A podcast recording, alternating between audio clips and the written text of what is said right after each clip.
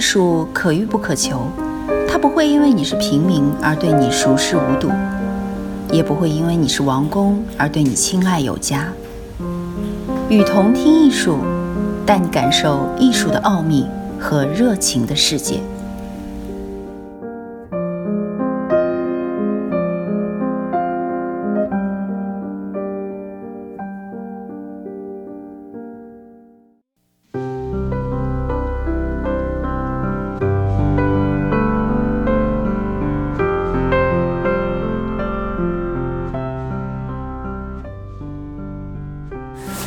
向艺术先驱谈艺术。比尔·维奥拉。比尔·维奥拉小的时候是个很内向、害羞的孩子。他出生在五十年代初期的纽约。放学后会跟小伙伴谎称自己要陪家人去买东西，好躲开集体游戏，一个人待在屋子里画画。六岁那年，他掉进了河里。还是个孩子的维奥拉，咕咚咚向湖心沉没。平静的反射阳光倒影树枝的湖面之下，水流裹挟着气泡，把周围的一切颜色和物体变得不一样了。他被眼前的景象惊呆了，感觉自己是在天堂。又觉得这才是真实的世界。这段经历给维奥拉的创作打上鲜明的烙印。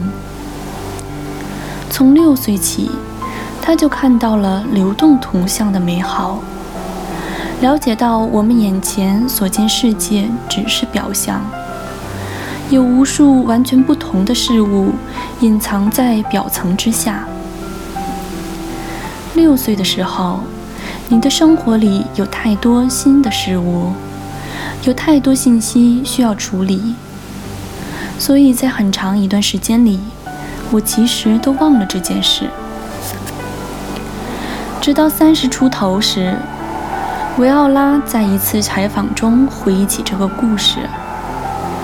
也许就是因为这个，所以你的作品中常常出现水。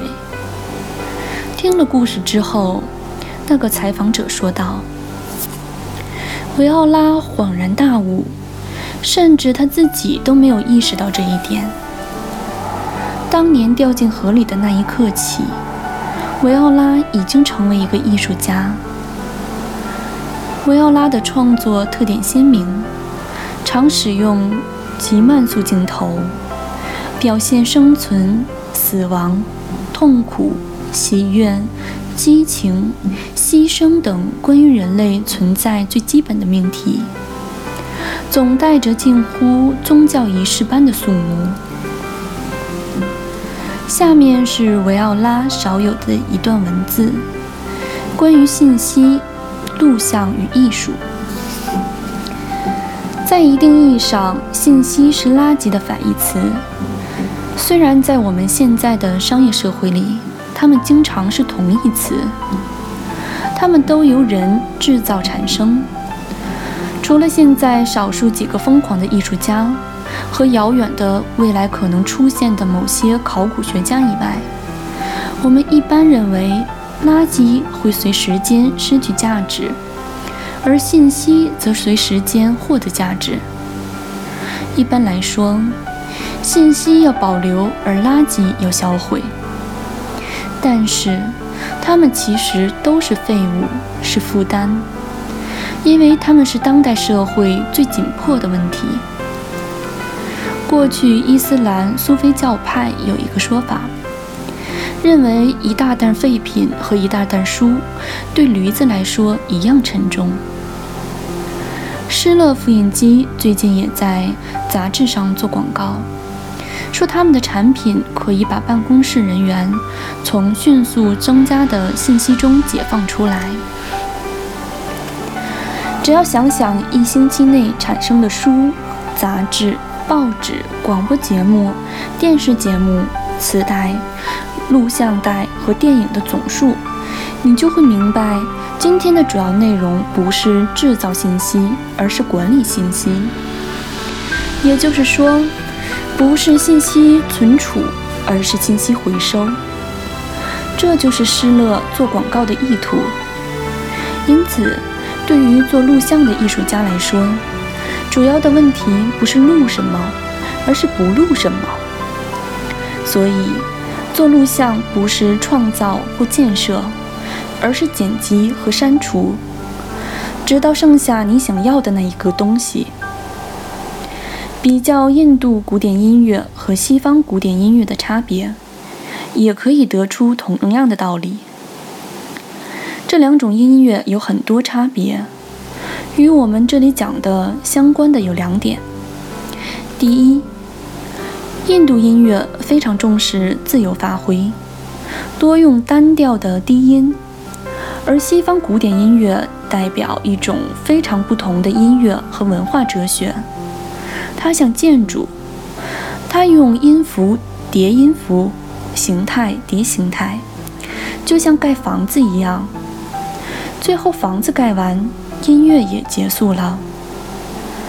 它的基础和起点是静默，而印度音乐则起于声音。在主角开始演奏之前，所有的音符和即将演奏的音符就已经。在坦布拉琴的乐声里了。坦布拉是一种低沉的乐器，通常由四五根弦组成。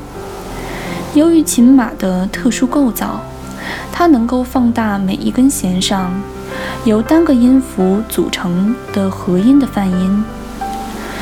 这组泛音就是音乐家演奏的音阶。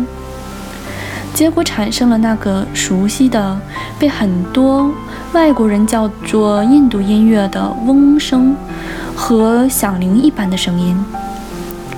所以，当主角们演奏的时候，他们其实是在从这个已经进行的音场中挑选声音。没有静默。音乐家们说，这是因为印度教哲学。认为作为宇宙的声音的凡就是这样无始无终、无所不在的，万事万物都由它发源。当代物理学已经把它的研究领域从微观扩大到宏观的宇宙，这个过程使他感到难以应付这样巨大的信息障碍。普林斯顿高等研究院物理学家。弗里曼迪森最近说：“今天粒子物理的一个重要问题就是很难发现问题，这是真正难办的地方。而做录像的难题在于技术，即使是在发现问题之前，你也首先必须懂技术。有经验和知识能开拓一种技能，这比想象的难多了。”因为开始的时候做录像好像容易极了。录像艺术的第一次潮流大约从1963年开始，到1976年结束，前后经历十三年，但主要集中在70年代早期。大多数早期录像作品都希望能发现录像作为媒介的独特之处。这毫无疑问是一条很重要的知识，但是到了八十年代，青年艺术家们应该认识到，这件工作应该私下完成、独立完成，因为作为艺术宣言来说，他们已经被公众发表过了。